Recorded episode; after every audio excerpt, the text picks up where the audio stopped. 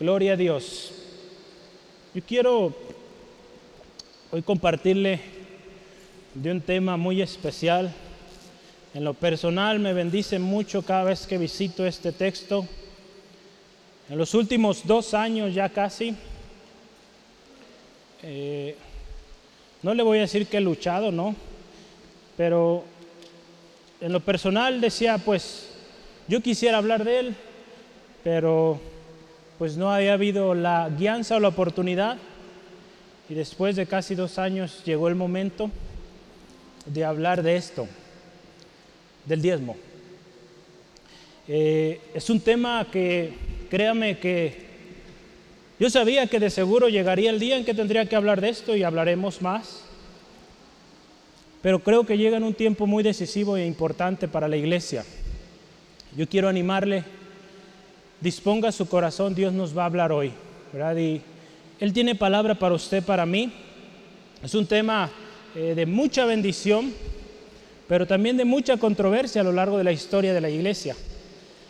Hablar del diezmo siempre es o ha sido controversial y motivo de enojo para muchos o, o descontento, o decir, eso no es bíblico, eso no viene en el Nuevo Testamento, eso no viene en el Nuevo Pacto infinidad de palabras que podremos oír al respecto.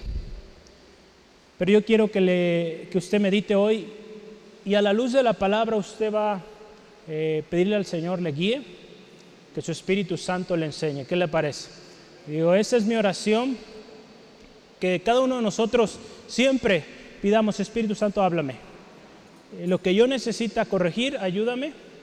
La palabra que yo necesita, dámela para que yo pueda emprender y cumplir tu propósito. Yo quiero que me acompañe y después vamos a orar a Malaquías capítulo 3, versículos 6 al 12. Malaquías capítulo 3, capítulo 3, versículos 6 al 12. Dice así la palabra del Señor. Si usted tiene un sobre en su mano, hoy vamos a hablar de por qué ese sobre dice ese texto que está ahí. Ya usted ve ahí en la foto el sobre que usamos cada semana. Es una razón importante por qué será que lo ponemos ahí. Porque yo Jehová no cambio, dice la palabra. Por esto, hijos de Jacob, no habéis sido consumidos.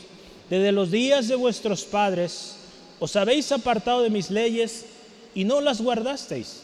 Volveos a mí y yo me volveré a vosotros, ha dicho Jehová de los ejércitos. Más dijisteis, ¿En qué hemos de volvernos? ¿Robará el hombre a Dios? Pues vosotros me habéis robado. Y dijiste, ¿en qué te hemos robado?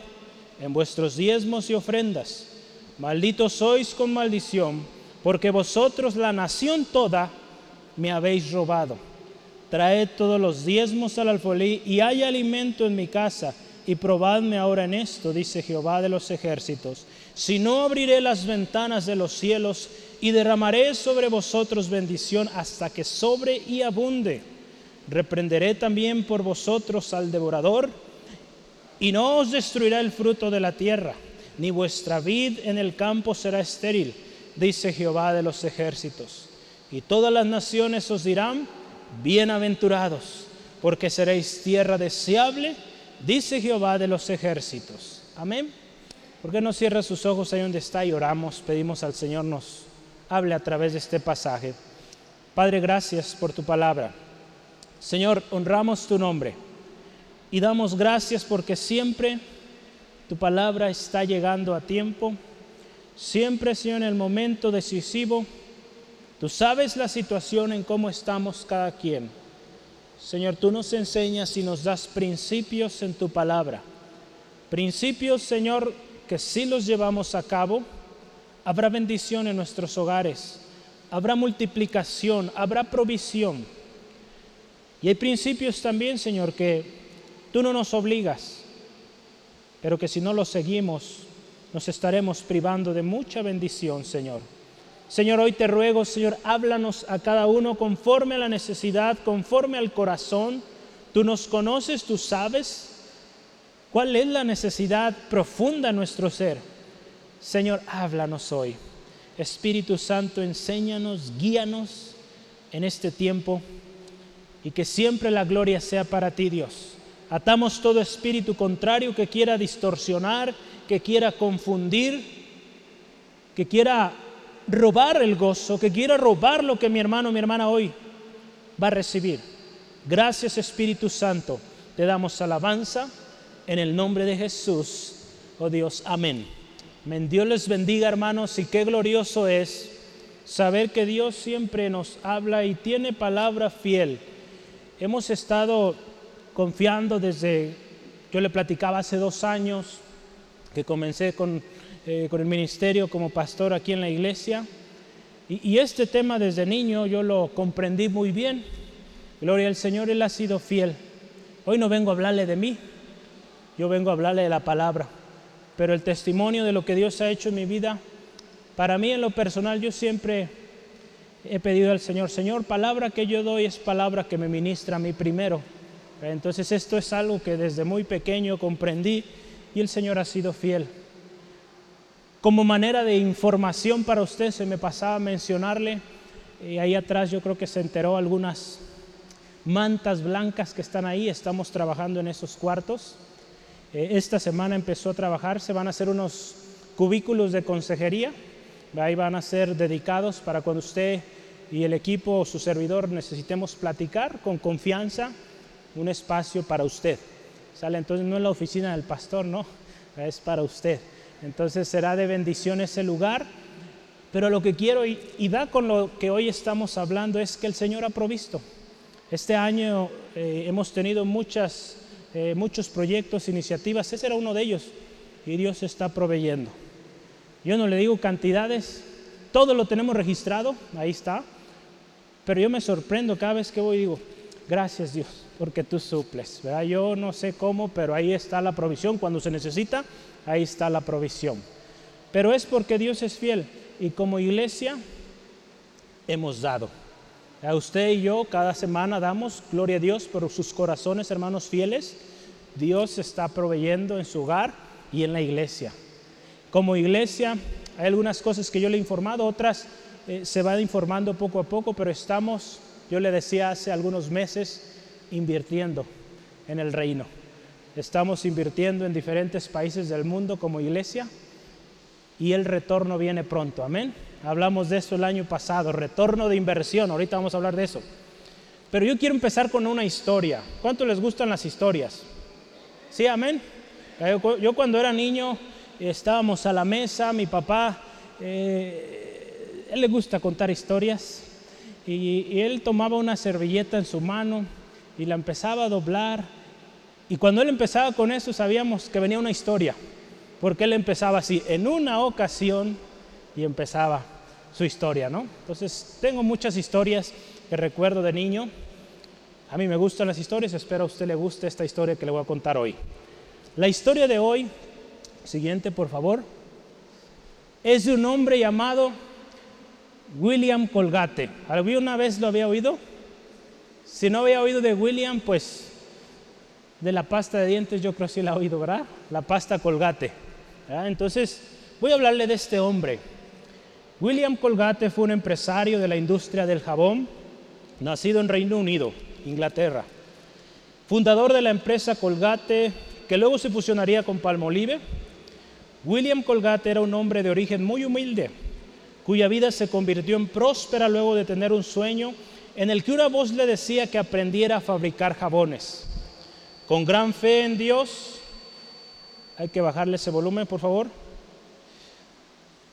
con gran fe en Dios, honró al Creador con el diezmo hasta la muerte. Hijo de Sara Bowles y Roberto Colgate, William vivió su infancia y juventud sumido en la mayor pobreza. Siendo muy joven abandonó la casa de sus padres, ya que no podían sostenerle a causa de la escasez económica. Si bien William era un joven campesino, emigró a Nueva York, en Estados Unidos, a establecerse como vendedor de jabones. Allí experimentó la dureza de la vida en la gran ciudad y la dificultad de conseguir trabajo. Lo que lo sostuvo fue su fe en Dios y la ambición por superarse y obtener prosperidad con el fin de ayudar a su familia. A los 16 años, William vendía jabones por la calle las que recorría con una caja de madera colgada en su cuello. Se ganaba la vida de esta forma tratando de ayudar a su madre que ya había enviudado y contribuía además en la educación de su pequeña hermanita.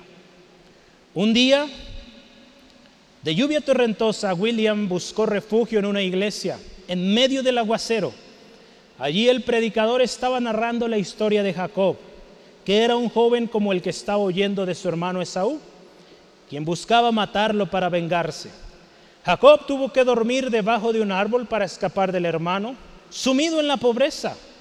El Señor se le apareció prometiéndole que estaría con él toda la vida. A lo que Jacob respondió quebrantado, arrotillándose y haciendo el siguiente voto. Si fuere Dios conmigo y me guardare en este viaje en que voy, y me diere pan de comer y vestido para vestir, y si volviere en paz a casa de mi Padre Jehová, será mi Dios y esta piedra que he puesto por señal será casa de Dios, y de todo lo que me dieres, el diezmo apartaré para ti. Génesis 28, 20 al 22. Y Dios le dio tanta prosperidad a Jacob, también llamado Israel, que fue el hombre más millonario de su país. En engrandecimiento el Señor Jacob enseñó a sus hijos a que dieran siempre a Dios la décima parte de sus ganancias y Dios respondió, respondió siempre a este pacto dando la prosperidad al pueblo de Israel, hasta hoy en día, que siendo apenas 20 millones de personas poseen la cuarta parte del oro del mundo cuando se escribió esta historia. Al escuchar esta historia, William, que contaba el predicador, este niño se arrodilló depositando en el suelo su cajita de jabones y oró a Dios. Dios mío, si me sacas de la pobreza en que yo vivo, te prometo que te daré durante toda la vida la décima parte de todas mis ganancias. Y esa noche, el pequeño William tuvo un sueño revelador que cambiaría su vida para siempre. Aquella noche el niño tuvo un sueño en el que escuchó una voz que le decía, aprende a fabricar jabones. Ya al día siguiente se abrieron las puertas en un nuevo trabajo para una fábrica de jabones como mensajero. Luego le dieron un ascenso por su buen desempeño y a medida que pasaba el tiempo iba aprendiendo el oficio de hacer jabones. De acuerdo a su crianza y los consejos de su madre, así como las recomendaciones que le había hecho el capitán de una barcaza, William dedicó su vida a Dios. Se determinó a ser fiel al Creador y a devolverle un diezmo honesto y exacto cada dólar que ganara. Así fue como el joven le entregó al hacedor de todas las cosas la décima parte del primer dólar que ganó con su trabajo. Sus primeros diez centavos diezmados sagradamente al Señor se multiplicaron rápidamente. Los dólares ingresaban a diestra y siniestra. Y en el momento más impensado, William fue el socio del fabricante de jabones. Al morir su socio de la fábrica de, jabones, William se convirtió en el único propietario y se transformó en un empresario próspero. El empresario dio instrucciones a su contador que abriese una cuenta destinada al Señor, donde acreditaba cada décima parte de sus ingresos. Milagrosamente, el negocio creció más y más en agradecimiento al Creador el empresario primero depositó el 10%, después dos décimas, o sea, el 20%, luego el 30%, y así sucesivamente hasta llegar al 50%.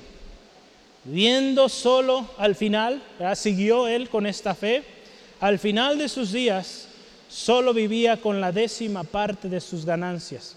Ya no le daba a Dios el décimo, o la décima parte, le daba el 90%. Amén. Viviendo con esa décima parte, William fue considerado el hombre más rico del mundo en ese tiempo, siendo él que apoyó la obra de Dios para que el mensaje de salvación llegara a todas las naciones. Proporcionalmente a su generosidad crecían sus ingresos y muy pronto la marca de jabón Colgate fue conocida en todo el mundo. Las ventas se multiplicaban Y William descubrió la fórmula de la crema dental en pasta, introduciendo los tubos de pasta dentrífica que hasta el momento se fabricaban en aquel tiempo en polvo. Además de la del jabón, también innovó las fórmulas de detergentes con las que se hizo multimillonario. Tanto él como sus hijos y sus nietos siempre cumplieron honestamente con el juramento hecho a Dios, dándole la décima parte de las ganancias de las cuentas de las fábricas de todo el mundo. Dios lo prosperó por su fidelidad y le pagó con bendiciones durante toda su vida y a su descendencia. Yo quiero terminar con este último enunciado. En otro artículo dice así, lo que cambió su vida no fue la cantidad que dio, fue la voluntad en su corazón de darle todo a Dios. Y a cambio, Dios lo colocó en un lugar de excelencia. Qué hermoso es, hermano, hermana, esta historia. ¿Le gustó la historia? Una historia que nos motiva a tener fe en el Señor. Así como este hombre a lo largo de la historia ha habido muchos hombres que creyeron esta palabra, darle a Dios. Y el Señor, hermano, hermana, la palabra dice, nunca se queda con nada. Eh, Él siempre, hermano, es fiel. Entonces la palabra del Señor también nos dice, es bienaventurado aquel que da. Vamos hoy juntos a meditar esta palabra. Yo le animo, pídale al Señor que nos haga entender su palabra. Yo le pido y le animo, pídale, Señor, dame sabiduría. Hemos estado hablando, el viernes orábamos esto, que como iglesia entendamos, esta palabra es clave, que entendamos quién es Dios. ¿Quién es Dios? ¿A quién servimos? Y cuando entendemos esto, vamos a creer lo que Él dice en este libro precioso y vamos a dar pasos de fe. Yo, yo le animo, dígale al Señor, Señor, aumenta mi fe yo quiero creer lo que tú dices. Hoy una vez más usted va a escuchar palabra de Dios. Palabra de Dios que nos habla acerca del diezmo. Al final usted tomará la decisión. Si usted ya lo está haciendo, usted ha visto la mano de Dios obrar. Si no lo está haciendo hoy, es un momento decisivo para que usted tome la decisión. Yo oro, hermano, hermana, que su decisión sea creer a Dios y que usted diga, yo quiero vivir lo que Dios dice en su palabra. Sí, amén. Entonces yo quiero empezar con este subtema. Dios no cambia, el hombre sí. Dios no cambia. Nuestro texto, si usted y yo meditamos, dice así la palabra, porque yo Jehová no cambio. Es claro Dios, yo no cambio. Dice, por eso hijos de Jacob no habéis sido consumidos. Dios no cambia, hermano, hermana. Hay una propiedad que se utiliza mucho en las matemáticas, en la computación se usa mucho también, y es esta propiedad llamada inmutabilidad. A ver, diga inmutabilidad. ¿Sí? Si no sabía esta palabra, es una palabra nueva para usted. Inmutabilidad. Ya se me fue.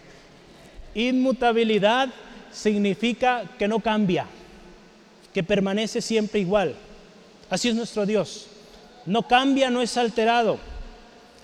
Dios es el mismo ayer, hoy y siempre. En Hebreos 1, 10 al 12 quisiera que me acompañe.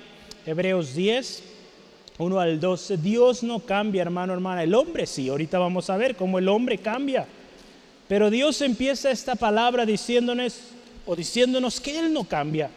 Hebreos 10, perdón, 1, 10 al 11, ¿verdad? Dice así la palabra del Señor. Y Tú, oh Señor, en el principio fundaste la tierra y los cielos son la obra de tus manos. Ellos perecerán, mas tú permaneces. Y todos ellos envejecerán como un vestido o una vestidura, y como un vestido los envolverás y serán mudados. Pero tú eres el mismo y tus años no acabarán. Ahí nos dice claramente, Dios es el mismo, las cosas cambian, las generaciones se terminan, los cielos, lo que vemos en la tierra tiene una fecha que termina, pero nuestro Dios, sus años, dice ahí, no terminan. Todo lo bueno, acuérdese, todo lo bueno, todo lo perfecto solo proviene de un Dios que es eterno, que nunca cambia. Ahí la palabra de Dios en Santiago 1.17 nos dice, toda buena dádiva y todo don perfecto proviene de Dios, el Padre de las luces. Ahí nos habla, ¿verdad? Que no tiene mudanza. Nuestro Padre nunca cambia. Por lo tanto, todo lo que Dios dice en su palabra se cumple. Porque Él no cambia, hermano, hermana. Y su palabra dice que hay bendición cuando nosotros le somos fieles. Él permanece siempre fiel. Dice ahí la palabra en nuestro texto principal. Dice, yo Jehová no cambio, por esto hijos de Jacob no habéis sido consumidos. Esta parte es importante. La inmutabilidad de Dios se muestra en su misericordia. Ahí en Lamentaciones, usted lo puede anotar, 3, 22 al 23. Dice la palabra que por la misericordia de Dios no hemos sido consumidas, consumidos. Nuevas son cada mañana sus misericordias. Grande su fidelidad.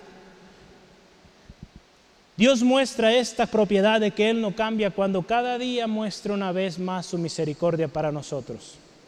Aun cuando nosotros somos infieles, Dios permanece siempre, siempre fiel. Yo recuerdo mucho esta historia en casa, una situación difícil en casa que estábamos viviendo. Y mi hermanita, la más chica, dice, mamá, Dios siempre es fiel, ¿verdad? Esas fueron sus palabras. Dios siempre fiel, amén. Sí, amén. Créalo, hermano, hermano, y diga, Dios siempre fiel. ¿Por qué no lo dice ahora? Dios siempre fiel. Amén. Él es fiel, hermano, hermana. Él no cambia. La inmutabilidad de Dios nos habla de su fidelidad y esto también nos debe, hermano, hermana, motivar a mantenernos firmes sin fluctuar. Dice la palabra de Dios ahí en Hebreos 10:23, que nos mantengamos firmes sin fluctuar. Porque dice ahí, fiel es el que prometió. Fiel es el que promete. Entonces, si usted y yo vamos a creer al Señor, yo le animo, creamos todo lo que Él dice en su palabra. Porque lo que Dios dice es verdad y va a ser fiel, digno de confianza, digno de poner atención. Entonces ya vimos número uno, Dios es inmutable, no cambia. Pero el hombre, al contrario, es volátil. Su corazón es volátil. ¿Qué es volátil? Volátil es que cambia o que varía fácilmente y que muchas veces no percibimos y hay un cambio. Dice la palabra de Dios ahí en Jeremías, Jeremías 17, versículo 9 engañoso es el corazón, ¿quién lo entenderá? El corazón del hombre cambia constantemente. Ante las circunstancias, las dificultades de la vida, cambiamos. Nuestro corazón tiende a, ver, a ver cómo están las circunstancias y, y actuar de tal manera. El corazón del hombre es volátil, es engañoso. El corazón del hombre también, hermano, hermana, se aparta fácilmente. La palabra de Dios nos dice que Dios hace salir su sol sobre buenos y malos. Nosotros como hombres, si hay una persona que nos ha lastimado, nos ha dañado, nos alejamos, no queremos a veces ni orar por él o por ella. Así somos como seres humanos, hermano, hermana. Es nuestra tendencia, pero Dios no cambia. La volatilidad del hombre es necedad. ¿Por qué? No quiere escuchar la voz de Dios. El hombre quiere hacer lo que él quiere, quiere hacer las cosas como él quiere y no obedece, no escucha lo que Dios dice. Ahí en Jeremías 11:10 nos dice así la palabra, se han vuelto las maldades de sus primeros padres, las cuales no quisieron escuchar mis palabras y se fueron tras dioses ajenos para servirles. Y la casa de Israel y la casa de Judá invalidaron mi pacto, el cual yo había concertado con sus padres. Esa propiedad del hombre de constantemente cambiar lo lleva a moverse por las emociones. Hemos hablado de esto, ¿verdad? Las emociones cambian. Y nuestra fe no tiene que estar basada en emociones, hermano, hermana, porque si no, hoy estamos contentos, gloria a Dios, todo bien, pero mañana hay un problema, una circunstancia, no queremos leer la Biblia, no queremos ni siquiera oír de Dios. Entonces, Así es el hombre. Algo también importante, la misma tierra sufre. por la volatilidad del hombre. Usted vea, hermano, hermana, cómo el corazón tan engañoso, tan cambiante del hombre está lastimando más y más a nuestra tierra. La palabra de Dios en Romanos nos dice que la misma tierra gime esperando el día en que venga el Señor. Ahí en Isaías, yo quiero que me acompañe, Isaías 24, 5. Nos sabe de que la tierra sufre. 24.5 de Isaías dice así, y la tierra se contaminó bajo sus moradores, porque traspasaron las leyes y falsearon el derecho, quebrantaron el pacto sempiterno. Ahí nos dice, hermano, hermana, en nuestro texto principal, que desobedecieron, no escucharon a Dios, por lo tanto la misma tierra sufre los efectos. ¿Cuál es el resultado de una vida así? Acuérdense, estamos hablando Dios no cambia, el hombre sí. Dios nunca ha cambiado y no va a cambiar. Pero el hombre con su actitud cambiante, volátil, un corazón infiel, un corazón cambiante, sus consecuencias está ahí en el versículo 9. Es simple, maldición. Alguien que no vive de acuerdo a la voluntad del Señor vive bajo maldición. ¿Sí? Amén. Sí, amén. Así es, hermano, hermana. No podemos vivir en bendición si estamos yendo en contra de la voluntad del Señor. No podemos. Aunque parezca aparente bendición, no lo es. Ahí en la nueva versión internacional dice, están bajo gran maldición. En el ejemplo de Judá, dice ahí la palabra en Jeremías 22, que las naciones a sus alrededores dirían, ¿qué les pasó o por qué les pasó esto a esta ciudad? Ahí está hablando del juicio sobre Judá, porque se apartaron de Dios. Un corazón volátil se aparta de Dios, se aparta de la palabra de Dios. Y en esta ocasión dice ahí, ¿por qué hizo así Jehová con esta gran ciudad?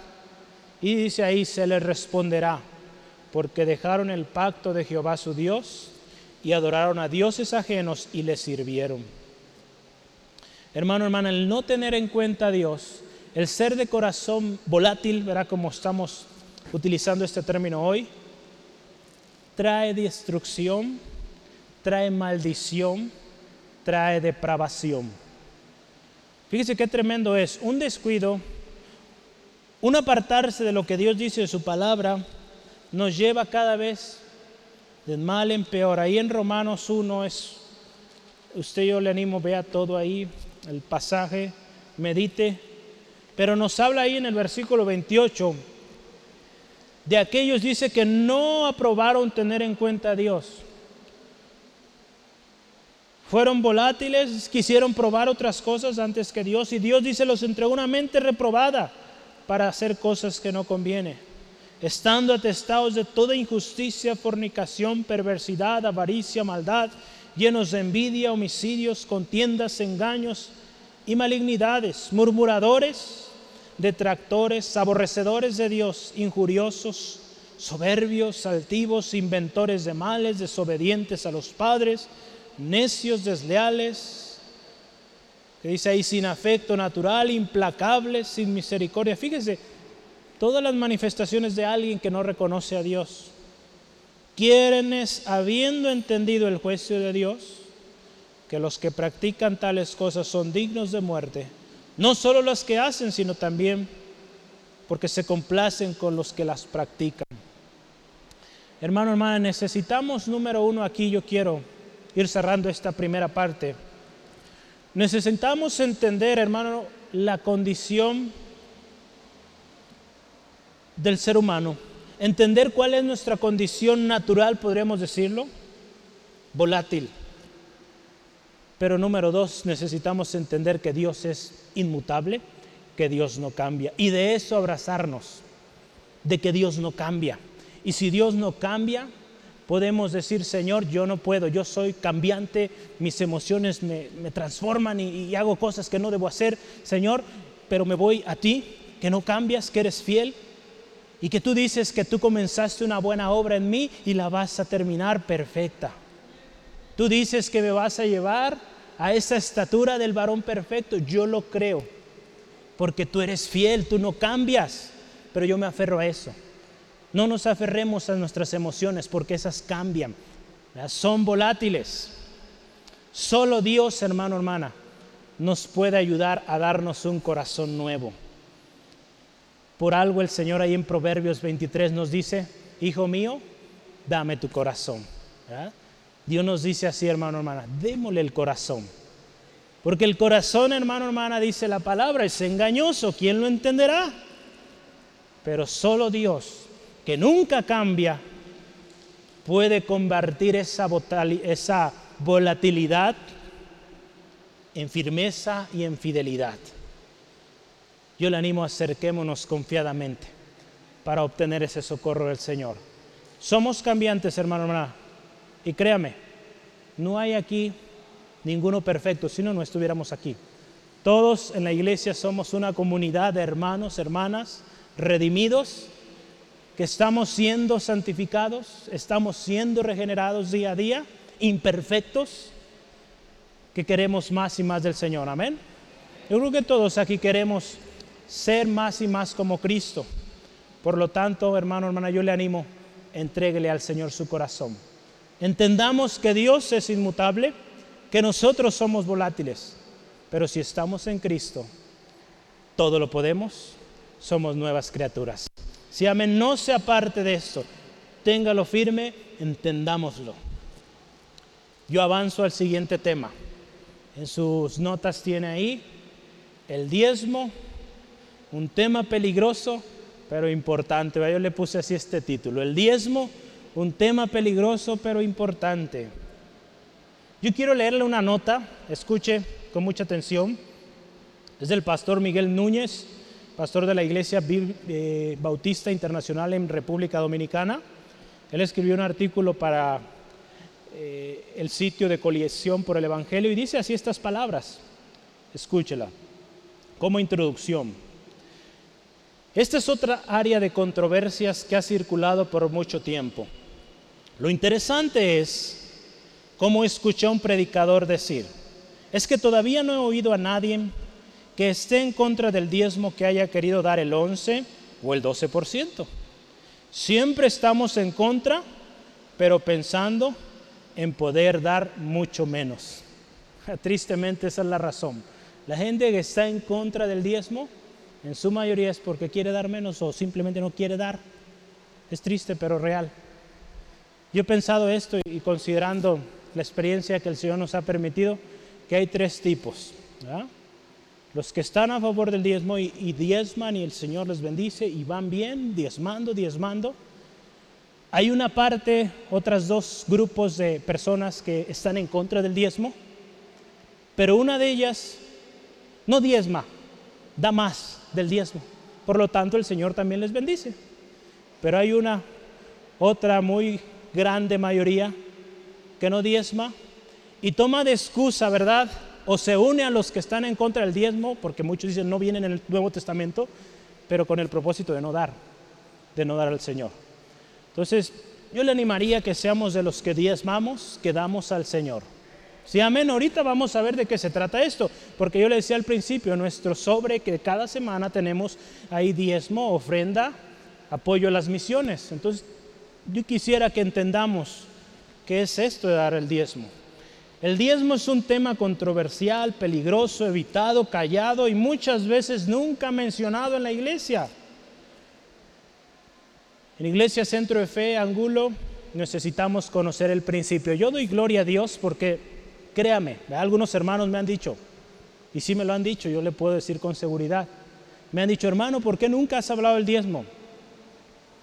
Cuando Dios me diga, lo voy a hacer. Cuando Él me dé ese día, lo voy a hacer y, y lo vamos a hablar tal como es. No había sucedido hasta esta semana. Entonces, gloria al Señor. Si el Señor permite que volvamos a hacerlo, lo haremos una vez más. Por eso ponga mucha atención. Yo sé y doy gracias a Dios porque en muchos de ustedes yo los conozco.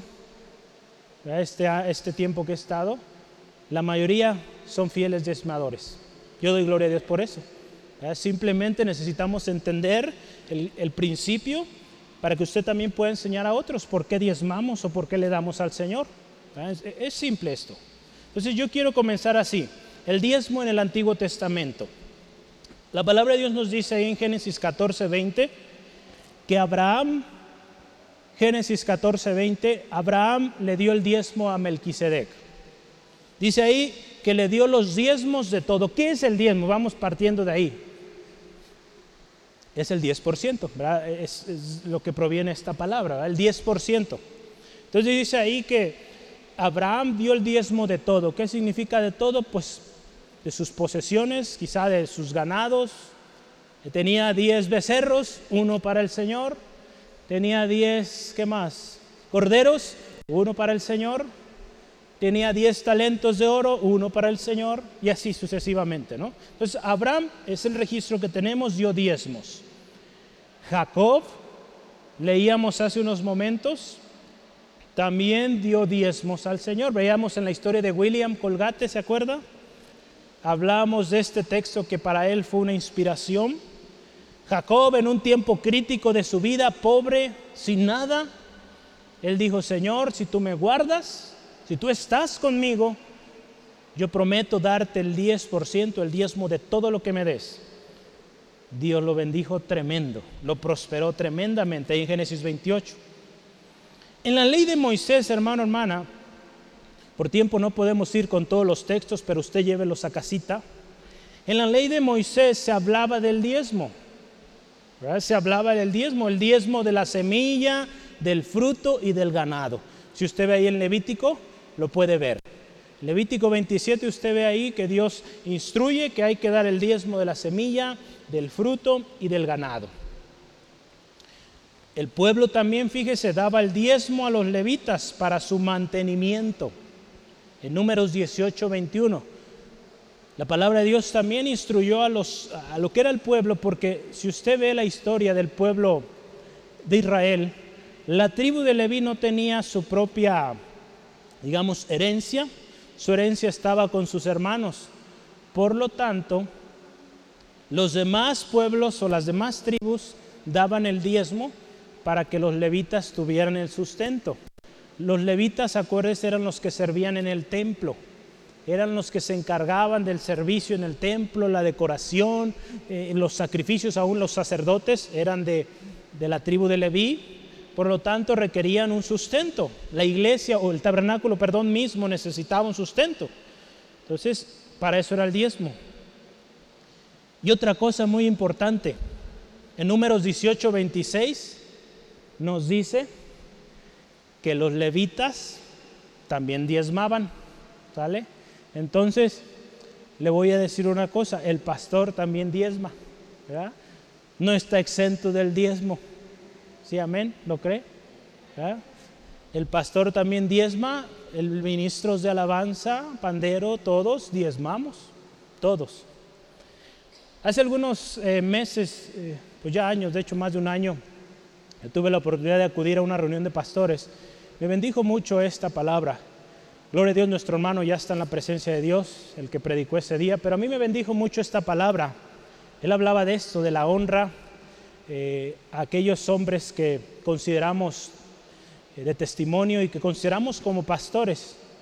El pastor, aquí en Centro de Fe Angulo, su servidor, pues también tiene un pastor al cual doy cuentas, eh, informo de cómo vamos.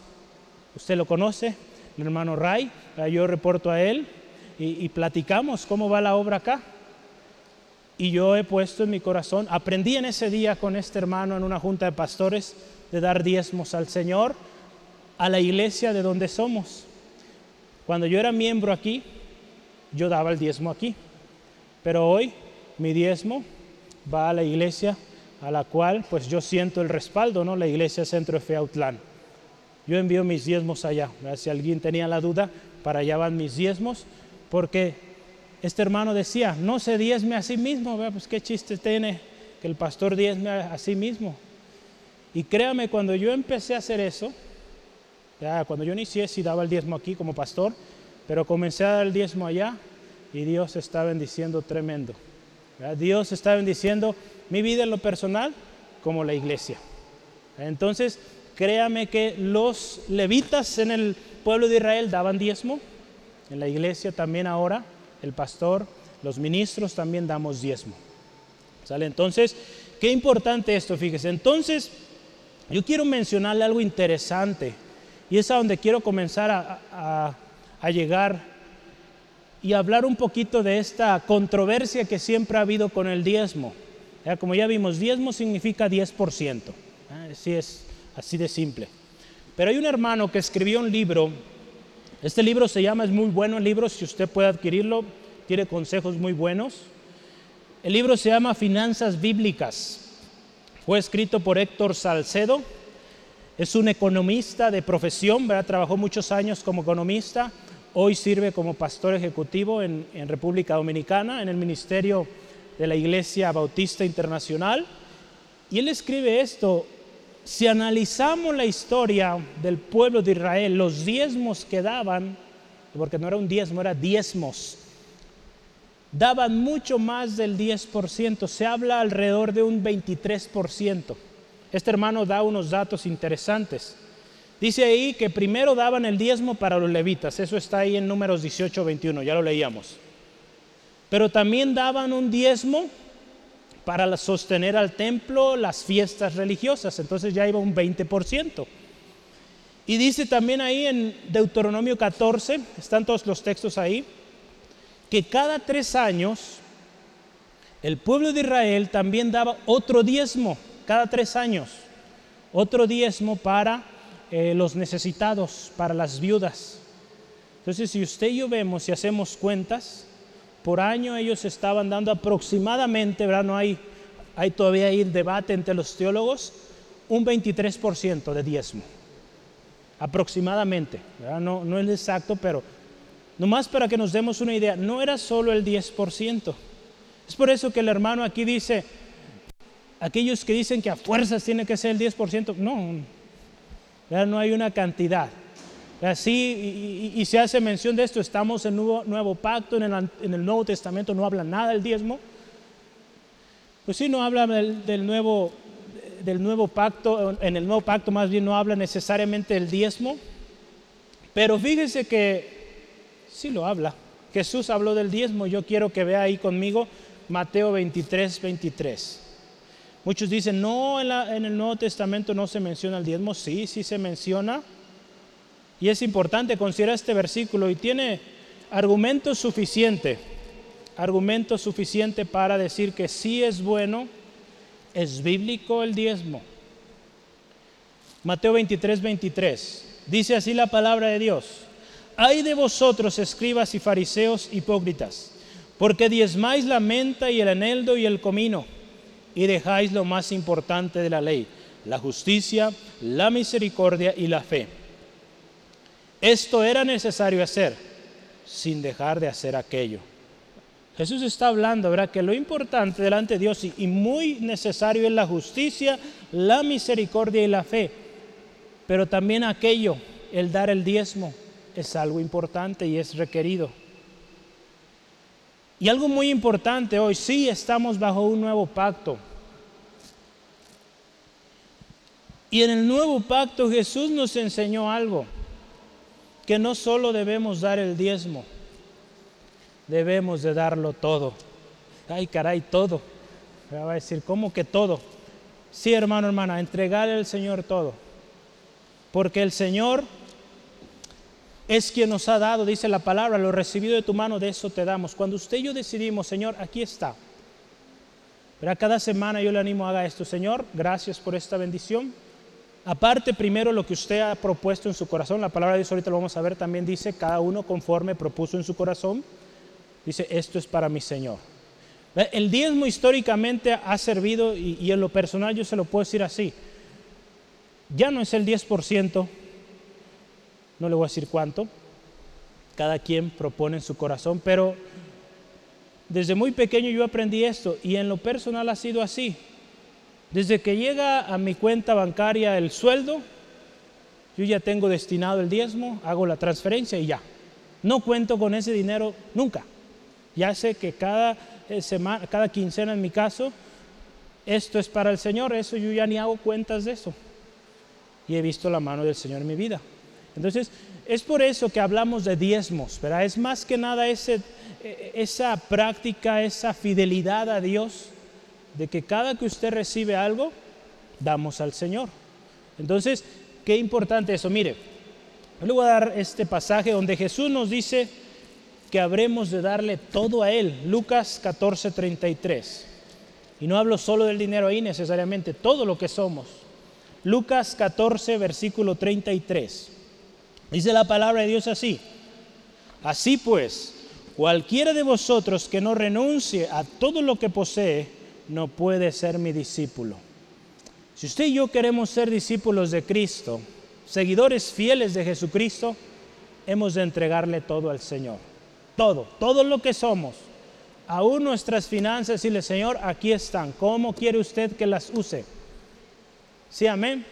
Cuesta trabajo hacer eso, pero si usted lo empieza a hacer, créame que va a ser bendecido y tremendo. A Dios no le va a dejar sin comer, eso se lo aseguro. Y se lo digo con fe, con testimonio, que nunca nos ha desamparado el Señor cuando le hemos sido fieles. Él nunca falla, acuérdese, veíamos al principio, por eso empezábamos así. Dios no cambia. A nosotros sí, pero Dios no. ¿Por qué estoy también mencionando esto? Porque fíjese, muchas familias y, y, ha pasado esto, situaciones cuando a veces encontramos en una situación crítica en casa, decimos, no, esta vez no doy diezmo al Señor, o le debo el diezmo al Señor. Ya desde ahí hay un problema. Ha habido familias que así viven y nunca son prosperadas porque no están llevando este principio de serle fiel a Dios. Acuérdese, Dios no mira cantidades. Veíamos en la historia de este hombre, eh, William Colgate, ¿verdad? el Señor no vio la cantidad, Dios vio un corazón fiel, un corazón que creyó, un corazón que hizo un pacto con Dios, así como Jacob. Un corazón que dijo, Señor, si me bendices, yo te voy a dar toda mi vida a tal grado que el Señor les ha bendecido tremendo a la familia de este hombre, ya él partió con el Señor, y a muchos de nosotros el Señor está supliendo. Y aún en la necesidad, hablamos hace ya casi un año, más, poco más de año, hablamos de en tiempos de dificultades cuando más debemos invertir en el reino, ¿verdad? Porque mayor bendición hay, ¿eh? porque el reino de Dios, hermano, hermana, crea, es un reino inagotable, un reino eterno. Sí, amén. Entonces Jesús habló del diezmo, que era importante. Jesús pidió que le demos todo. Y con su misma vida nos enseñó, ¿verdad? Porque dice la palabra que Él se dio todo. Todo se dio. Hasta la muerte se dio. Él nos enseñó a dar todo. Yo le animo, hermano, hermana, y que esto sea una realidad de nosotros, si le digamos al Señor, fíjese, todo lo que soy y tengo es tuyo.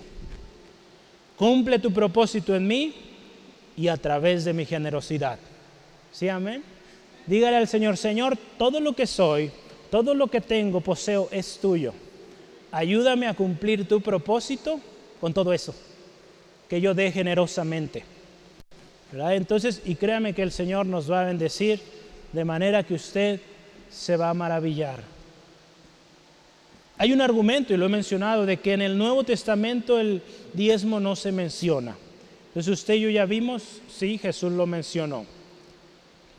Es cierto que en el Nuevo Testamento ya más no habla de cantidades, ¿verdad? Si usted ve las cartas de Pablo, Ahí en Corintios, por ejemplo, dice que buscaron la oportunidad de dar y dieron más allá de sus fuerzas. Entonces, yo creo que fue más del diezmo. En el Antiguo Testamento, fíjese, el pueblo de Israel no solo daba el 10%, daba mucho más que eso. Jesús también habla. Y cuando Jesús habló de la mujer, ¿se acuerda esta historia de la viuda que dio su ofrenda? Si usted se fija, no sabemos. Digo, ahí con ella ese no era el 10%, era todo su sustento. Era, podríamos verlo, era un 100%, no sabemos qué tanto por ciento, pero ahí Jesús menciona, dio todo lo que tenía, todo lo que tenía para su sustento, ella lo dio. Y vemos cómo Dios vio con agrado esa ofrenda. Muy probable estos fariseos daban quizá más que el diezmo, o quizá el diezmo, pero desde ahí la palabra, daban lo que les sobraba. Dar a Dios lo que sobra hermano, hermana, no es honroso. Si vamos a dar a Dios lo que sobra, yo le animo, mejor no dé. Demos al Señor aquello que decimos, esto es para mi Dios, no es porque me sobra, es porque yo desde un principio se lo dedico a Él. Sí, amén.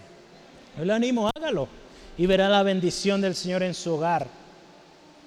Jesús también enseñó que es más bienaventurado dar que recibir. Pero en Hechos lo vemos, Hechos 20. Yo le animo en casa con calma, lea 2 Corintios capítulo 8 y versículo 9. Ahí nos habla mucho de esto, de qué es el dar generosamente. Entonces, hoy en día le digo yo, ya mencionaba hace un momento, utilizamos el término diezmo como una manera de decir cada quincena o cada semana, depende usted cuando recibe sus ingresos, decido dar esto al Señor y decimos, es mi diezmo. Porque una cosa es el diezmo, aquello que ya tenemos designado para el Señor, otra cosa son las ofrendas. Las ofrendas ya es aparte de nuestro diezmo, hay fidelidad en el diezmo, ¿verdad? Y tenemos ofrendas que a veces viene un misionero, ahí está. Hay una causa que apoyar en la iglesia, una ofrenda. Hay muchas maneras en cómo podemos ofrendar. Yo le animo. El diezmo, verá, si usted ve en la historia, en la iglesia, aún en el Antiguo Testamento, el, diezmo era para la iglesia o para el tabernáculo. Entonces, históricamente así ha sido, hermano, hermana.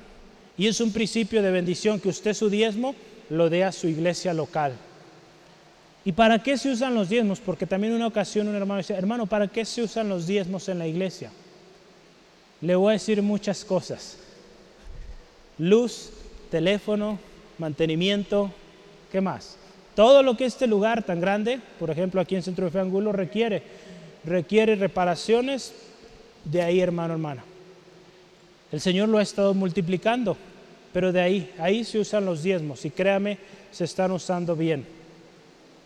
Si alguien tiene dudas, yo siempre le he dicho con confianza, acérquese, ¿verdad? Pero asegúrese que usted es fiel. Si usted quiere saber cuentas, pues primero sea diezmador, ¿verdad? Y créame que la gente que diezma, pues no necesita información porque sabe que Dios le está bendiciendo y normalmente la gente que pide información es gente que no está siendo fiel, digo lamentablemente. En una ocasión estuve en una reunión también donde se hablaba de los diezmos y, y se decía, si es que no tengo para dar el diezmo o apenas si nos ajusta, a mí me daba tristeza escuchar esto porque era una reunión de pastores hablando así. ¿Cómo puede ser posible como pastor hablando así? Imagínense si el pastor no diezma, pues menos la iglesia. ¿Sí, amén? El pastor siempre yo lo considero así, va por delante y damos diezmo. Yo aprendí a diezmar, yo enseño a diezmar, pero yo voy, ahí está no para mi gloria, es para gloria del Señor. Entonces, como pastores, hermano, como ministros del Señor, también damos. Y Dios bendice. yo he aprendido esto y yo he dicho, Señor, yo quiero que el centro de sea bendecido en grande. Desde su inicio esta iglesia ha sido bendición y ha sido muy bendecida porque se aprendió a diezmar desde siempre. Nuestro hermano Rogelio nos enseñó, aprendimos cada uno, ¿verdad? Hemos aprendido y Dios ha sido fiel, nunca nos ha dejado. Entonces el hecho de que usted y yo colaboremos, seamos parte en las misiones, es una gran bendición porque es inversión en el reino de Dios. Entonces sí se menciona, hermano, hermana. Otro comentario que quiero mencionar es esto, también del hermano Miguel Núñez. Dice, la pregunta es, si a la luz de un pacto de mucha mayor riqueza y bendición como el que hemos recibido, mi responsabilidad disminuye o aumenta.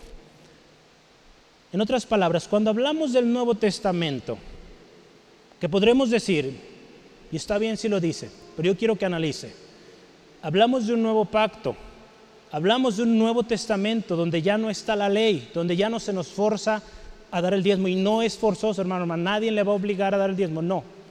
Dios a cada quien nos da la, oportunidad y, y nosotros decidimos.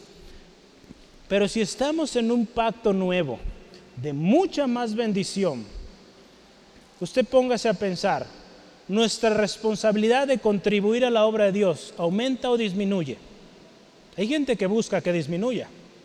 Entonces, fíjese, el hermano dice así, mi convicción es que a la luz del nuevo pacto, el principio no es tanto que el 10% pertenezca a Dios, sino que fíjese, todo pertenece a Dios. Todas mis finanzas, todo lo que tengo, todo lo que soy es propiedad de Dios. Por lo tanto, hermano, hermana, cuando nosotros entendemos esto, que todo lo que somos, todo lo que tenemos es de Dios, no nos va a causar dificultad dar 10%, quizá, y estoy seguro vamos a dar mucho más de eso. Porque Dios bendice al que da con alegría. Amén. Son principios, hermano, hermana, y yo quiero, como bien lo decía al principio, es un tema peligroso, un, tiempo, un tema controversial, pero créame, hay bendición cuando nosotros decidimos darle a Dios. Históricamente le hemos llamado diezmo, pero ponga el nombre que usted guste. Yo le animo, dígale diezmo, para que haya ese principio y usted sepa y tenga ahí sus, eh, sus notas. El diezmo es para el Señor y, y, ya lo tenga destinado cada semana o cada quincena, cada mes que usted eh, tiene ingresos. Y créame que el Señor le va a bendecir. Yo le puedo compartir un pequeño tip, no le voy a dar todo, pero un pequeño, si usted me lo permite, personal. Yo cada año hago esto, doy más. Eh, aumento mi diezmo, podría decir así. Y cada año el Señor me sorprende. yo por fe desde que inicié yo a trabajar dije, Señor, yo quiero ganar tanto. Empecé a dar diezmo de eso. Y al poco tiempo ya ganaba eso. Dice, Señor, hay más proyectos en la casa en aquel tiempo, ocupo más, ahí va. Y el Señor va. Señor, hay proyectos en la iglesia, necesitamos más. Y Dios está proveyendo. Entonces, yo le paso eso, usted sabe, conforme a su corazón, dele al Señor. Usted quiere bendición, comience a dar al Señor y crea la palabra del Señor, porque eso es importante, creer. Cuando damos, acuérdese, no damos por obligación. Y quiero que esto quede muy claro, no obligamos aquí en Centro de Triángulo, hay gente que dice, no, es que ahí te obligan a dar el diezmo. No, no, no, aquí no se obliga, ni Dios obliga, son principios de Dios. Si usted se fija, la palabra dice, pruébame. Yo quiero pasar al siguiente, el principio de dar a Dios. El principio de dar a Dios. Malaquías 3, 10 al 12. Malaquías 3, 10 al 12. Vamos bien en tiempo. Dice así la palabra, traed los diezmos al alfolí y hay alimento en mi casa, primeramente, fíjese. Y probadme ahora en esto. Es el único lugar donde Dios dice, pruébenme. Dice Jehová de los ejércitos, si no abriré las ventanas de los cielos y derramaré bendición sobre vosotros, bendición hasta que sobreabunde. Reprenderé también al devorador, dice ahí para vosotros al devorador, y no os destruirá el fruto de la tierra, ni nuestra vida en el campo será estéril, dice Jehová de los ejércitos. Y todas las naciones os dirán bienaventurados, porque seréis tierra deseable, dice Jehová de los ejércitos. Ese es el principio de dar, hermano, hermana. Dios nos dice, pruébenme. Ahí Dios no nos está obligando, pero si nos, dice, prueben, hagan la prueba, intenten. Este hombre, William, que hablamos al principio, él creyó, probó y Dios lo bendijo tremendo. Hace más de un año, para ser exactos, el 10 de mayo del 2020, hablamos del principio del retorno de inversión. ¿Se acuerda? Lo vimos durante el tiempo de pandemia en Eclesiastés 11, 1 al 6. No sé si está ahí, si está. Hablamos de este principio. Si no se acuerda, no estuvo, la grabación está ahí en, en las redes. Busque predicas.cfangulo.com y ahí está. Busque el 10 de mayo y ahí va a aparecer. Entonces, hablamos de tres cosas principales en este texto, a la luz de la palabra. Número uno, invierte. Dice, dale de comer al hambriento y un día serás recompensado. Dice la traducción lenguaje actual. Dale de comer al hambriento y un día serás recompensado. Invierte. Cuando nosotros damos al necesitado, estamos invirtiendo. Sabemos que esa persona no nos va a regresar la bendición porque no tiene. Pero quien tiene todo y quien es dueño de todo nos va a dar en abundancia. Entonces esas son inversiones que usted y yo estamos haciendo. Número dos, hablamos también de compartir. Ahí también en Eclesiastés 11.2 dice así que comparte lo que tienes con siete y hasta ocho amigos, pues no sabes si mañana el país estará en problemas. Comparte. Número dos, comparte. En el mundo de los negocios, yo le llamaba esto, diversifica tu inversión. Invierte en diferentes lugares. Yo me acuerdo el hermano Rogelio daba testimonio de esto y él decía que ellos siempre estaban buscando como matrimonio con la hermana Linda, buscando oportunidades de bendecir en las diferentes obras.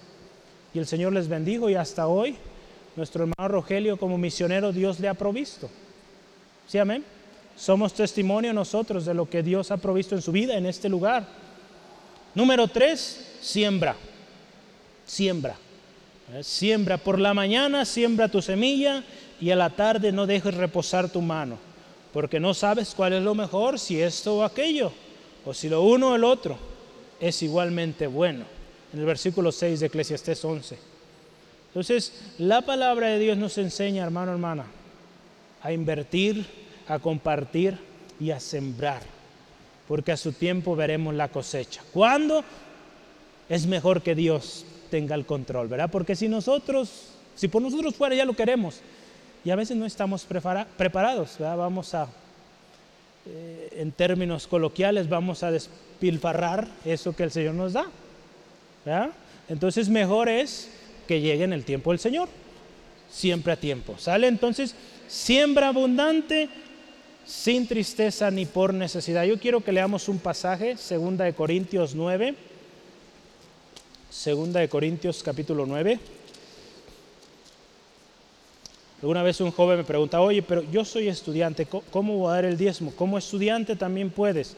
Tienes un domingo o tienes algo que cada semana papá, mamá te dan para tu sustento, empieza a dar el diezmo al Señor y Dios te va a bendecir también ahí. Amén. Sí, amén. Gloria a Dios. Por eso aménes. Los demás yo sé que el Señor está convenciéndole y el Espíritu Santo es quien convence. Amén. Segunda de Corintios 9, 5 al 12 dice así. Por tanto tuve por necesario exhortar a los hermanos que fuesen primero a vosotros y preparasen primero vuestra generosidad ante, antes prometida, para que esté lista como de generosidad y no como de exigencia nuestra. Pablo está hablando de la ofrenda de los corintios. Pero esto digo, el que siembra escasamente también segará escasamente, y el que siembra generosamente, generosamente también segará. Cada uno, fíjese, dé como propuso en su corazón, no con tristeza ni por necesidad, porque Dios ama al dador alegre. Y poderoso es Dios para hacer que abunde en vosotros toda gracia, a fin de que teniendo siempre en todas las cosas todo lo suficiente, abundéis para toda buena obra, como está escrito. Repartió, dio, dio, dio a los pobres, su justicia permanece para siempre. Y el que da semilla al que siembra, pan al que coma, proveerá y multiplicará vuestra sementera y aumentará los frutos de vuestra justicia para que estéis enriquecidos en todo para, para toda liberalidad, la cual produce por medio de nosotros acciones de gracias, porque la administración de este servicio no solamente suple lo que falta a los santos, sino también abunda en muchas acciones de gracias. Fíjese, esta última parte es muy interesante. El hecho que usted y yo demos resulta en muchas acciones de gracia o de gracias. Usted lea esos testimonios allá atrás. Nuestros hermanos agradecen. Las familias allá agradecen. ¿Se acuerda que hablábamos de Nepal? La necesidad que había de estas redes para los mosquitos. Las familias allá contentas por recibir esta ayuda. ¿Y de dónde viene? De México. Gloria al Señor. Y muchos otros lugares, claro. Pero México, Guadalajara, Centro de Angulo fue parte de esas bendiciones en aquellas familias y nuestro Dios está siendo exaltado en Nepal, en África, Guinea Ecuatorial, en Turquía, en Chiapas, en México, en muchos lugares creemos que el nombre de nuestro Señor está siendo glorificado por la generosidad de cada uno de nosotros, hermano, hermana. Dios ama al dador alegre. Dios es el que da al que siembra, pan al que come. Por lo tanto, Él suplirá y Él multiplica. La palabra de Dios ahí en Primera de Crónicas, versículo 29, versículo 14, nos dice, de lo recibido de tu mano de eso damos, ¿verdad? De Dios es todo. No es que nosotros estemos pagándole a Dios, no, es agradecimiento al Señor. Damos con liberalidad y esto producirá acciones de gracias. El dar a Dios, hermano, hermana, requiere de fe. También requiere de fe. Porque a veces estamos, y créame, se lo digo por experiencia propia, hemos estado en situaciones donde no sabemos qué vamos a comer mañana. O a veces no sabemos qué vamos a comer en la tarde. Yo les he platicado, nosotros pequeñitos, niños, o mis papás salíamos a predicar, a, compartir en las casas. Yo era un niño, yo no sabía de eso, pero hoy me entero y ahora entiendo.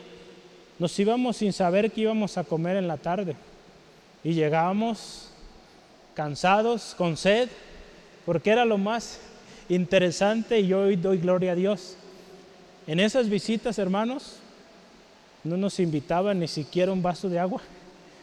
Por eso cuando yo voy a su casa y me da un vaso de agua, gracias, porque a veces trae uno mucha sed, pero no nos daba ni siquiera un vaso de agua. Y había que atravesar ahí un, le llamaban allá, le llaman la mezquitera, muchos árboles mezquite, un solazo tremendo, allá es un calorón más que aquí. Y gloria al Señor, llegamos a casita, una olla de comida de birria, de carnitas y tanta cosa bien rica. Dios proveyendo el alimento para sus hijos. Así es Dios, hermano, hermana. Crea en el Señor y Él suple siempre. Amén. Dice ahí, hay alimento en mi casa, dice la palabra. Al igual que en el Antiguo Testamento el tabernáculo requería para su sustento. Hoy en día no, tenemos el tabernáculo, pero tenemos este templo muy lindo que lo estamos embelleciendo cada vez más. Tiene sus propias necesidades. Y gracias a la generosidad de cada uno de nosotros, hermano, hermana, este lugar sigue en pie y tenemos un lugar donde reunirnos. ¿Sí, amén? Entonces este lugar requiere, por lo tanto dice, esto sigue siendo vigente. Hay alimento en su casa. Y dice Dios, pruébenme ahora en esto pruébenme ahora en esto y verán si no abro las ventanas de los cielos. Aquí, esto hermano, hermana, es una tremenda joya para nosotros, para el que cree. Porque dice ahí una bendición hasta que sobre y abunde. En ningún lugar en la Biblia nos va a decir que probemos a Dios. Y aquí sí nos dice, pruébame ahora en esto. Es algo que tenemos que entender. Si no lo ha entendido, yo le animo hoy, pídale al Espíritu Santo, le revele, pídale a Dios sabiduría, como ahí en Santiago dice, me falta sabiduría, no comprendo esto. Porque a veces no comprendemos o no queremos entender, ¿verdad? También es otra razón. Pero habrá, fíjese, protección del devorador, nuestra bendición será fructífera, seremos bienaventurados. Y dice ahí, su tierra será deseable. Otros quedarán la bendición que usted tiene usted podrá compartir lo que Dios le ha dado, lo que el Señor en su gran fidelidad nos ha dado. Lo más poderoso, acuérdese, y yo quiero que no olvide esto, es que quien dice estas palabras es Dios. Y dice ahí, lo dice Jehová de los ejércitos. Ah, si usted se fija en el texto, dice, lo dice Jehová de los ejércitos. Ahí nos habla de poder, de que quien lo dice es alguien digno de confianza. Y si Él dice, pruébenme, den, van a ver bendición, está respaldado con su poder, con su magnificencia, con su omnipotencia. Dios Todopoderoso. Queremos recibir bendición en abundancia, demos con fe y liberalidad, seamos fieles y demos con alegría. Yo quiero terminar con estos pensamientos, conclusión. Cuesta trabajo hablar del diezmo en tiempos de tanta necesidad. Pero créame, se lo digo con testimonio, es el mejor tiempo. Recuerde la viuda de Sarepta. Dice la palabra que la harina de la tinaja nunca escaseó, ni el aceite de la vasija menguó, conforme a la palabra que Jehová dio por Elías. Primera de Reyes 17, usted puede ver la historia. Ahí dice, fíjese, la bendición no faltó en este hogar de esta mujer por la palabra de Dios dada por el profeta. Era palabra de Dios quien guió al profeta a esta mujer. Ella creyó, hizo y nunca faltó la bendición. Hoy quien nos está llamando a probarle es Dios. Hagamos la prueba y veremos la bendición de Dios. Jesús nos enseñó a dar generosamente, a darlo todo. Él lo dio todo. Esto, hermano, hermana, que hoy usted ha escuchado, no es un robo, no es una estafa, no es una cosa motivacional, no, es la palabra de Dios. Eh, Dios nos libre de hablar cosas que no. Yo por eso le digo, la palabra de Dios. Habremos de creer. Dar a Dios a su obra es un principio de bendición. Es cierto, no estamos bajo la ley, estamos en un nuevo pacto y ante un nuevo pacto de mayor bendición, nuestra responsabilidad, nuestro agradecimiento debería ser mayor. En el tiempo del tabernáculo, de la ley, había toda esta serie de, de alguna manera, si era forzado, porque era un pueblo que estaba formándose. Había un templo que mantener con muchas cosas, un pueblo, una tribu entera que mantener. Se requería todo esto de manera forzosa, podemos decirlo. Pero hoy Cristo ya lo pagó todo. Y ahora lo que usted y yo damos, lo damos con alegría, lo damos agradecidos, no con tristeza ni por obligación, porque Dios ama al dador alegre. Nuestro corazón, acuérdese, es cambiante, puede titubear ante las circunstancias. Yo le animo, entreguemos hoy el corazón a Dios y que sea Él el que lo transforme y nos ayude a caminar por fe, caminar por fe. Yo le animo hoy, de con alegría, no con tristeza. Yo le animo hoy, invierta en el reino de Dios. Le voy a decir una cosa, el reino de Dios es la única empresa que no quiebra. Las empresas del mundo están quebrando últimamente mucho, pero la empresa del reino de Dios no quiebra, es eterna. Amén. Vale la pena, hermano, hermana, servir para ese reino. Yo quiero servir para ese reino y como iglesia estamos sirviendo para ese reino. Yo sé que usted lo está haciendo y va a haber bendición. Sí, amén. Hay bendición. Hermano, hermana, usted hoy tiene la decisión. Hoy usted puede tomar la decisión como la hizo en su momento Jacob, como la hizo en su momento William Colgate, ¿se acuerda? Él decidió darle el diezmo de todo lo que tenía al Señor y vea qué próspero fue este hombre, su descendencia. Yo tan solo le quiero decir, comience a serle fiel al Señor. Acuérdese, Dios no mira cantidades, Dios ve fidelidad. Entonces, si no lo ha hecho, yo le animo, hágalo. Designe esa cantidad al Señor. Yo cuando empecé de pequeño a trabajar, mi primer empleo, eh, recibí una enseñanza muy linda de mi mamá y, era así. 10% es para Dios, no lo toque. Bueno, el otro 30% es para ahorrar. Bueno, el otro 30% es para su mamá o para la casa. Y ya nomás me queda el 30. Y el otro 30 es para usted. Bueno, en aquel tiempo yo me quedaba con 30 pesos. Ganaba 100 pesos a la semana. Entonces eran 30 pesos con lo que yo me quedaba. Y créanme que esos 30 pesos me servían para muchas cosas. Yo me compraba, me encantaban comprar bocinas, audífonos y tantas cosas ahí. Y Dios siempre me lo dio, De manera preciosa. Y mis ahorros, pues fueron de bendición. Y gloria a Dios también, honrar a nuestros padres, ¿verdad? es algo muy importante. Entonces, pero yo aprendí ese principio, tome ese principio, hermano, hermana, y hágalo. Y va a ver cómo Dios va a bendecir abundantemente. ¿Sí? ¿Oramos? ¿Qué le parece? Oramos, cierre sus ojos ahí donde está. Vamos a darle gracias a Dios por esta palabra viva, poderosa. Padre, te damos gracias en esta preciosa tarde porque tú eres fiel. Señor, hoy hemos hablado de un tema, Señor, que a lo largo de la historia ha causado mucha controversia. Pero te damos gracias porque aquí en la iglesia, Centro de Fe Angulo, hoy que fue el día de hablar de esto, de este tema importante, principio de bendición, viene a un pueblo que conoce a su Dios, viene a un pueblo que te ha sido fiel.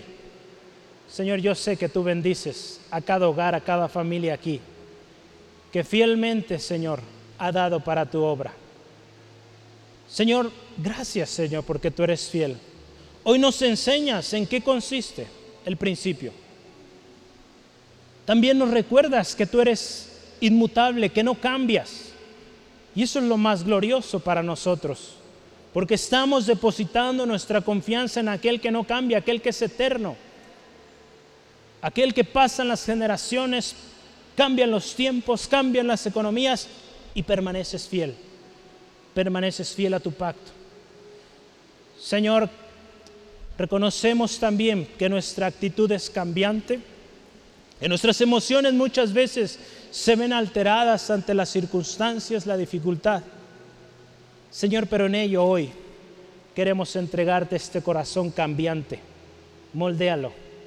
Señor, este corazón engañoso, Señor, te lo entregamos. Que nos aferremos a ese Dios que no cambia, a ese Dios inmutable, que siempre es fiel. Señor, y vamos a creer con todo el corazón. Te lo entregamos. Yo le animo, hermano, hermana, entréguele al Señor su corazón.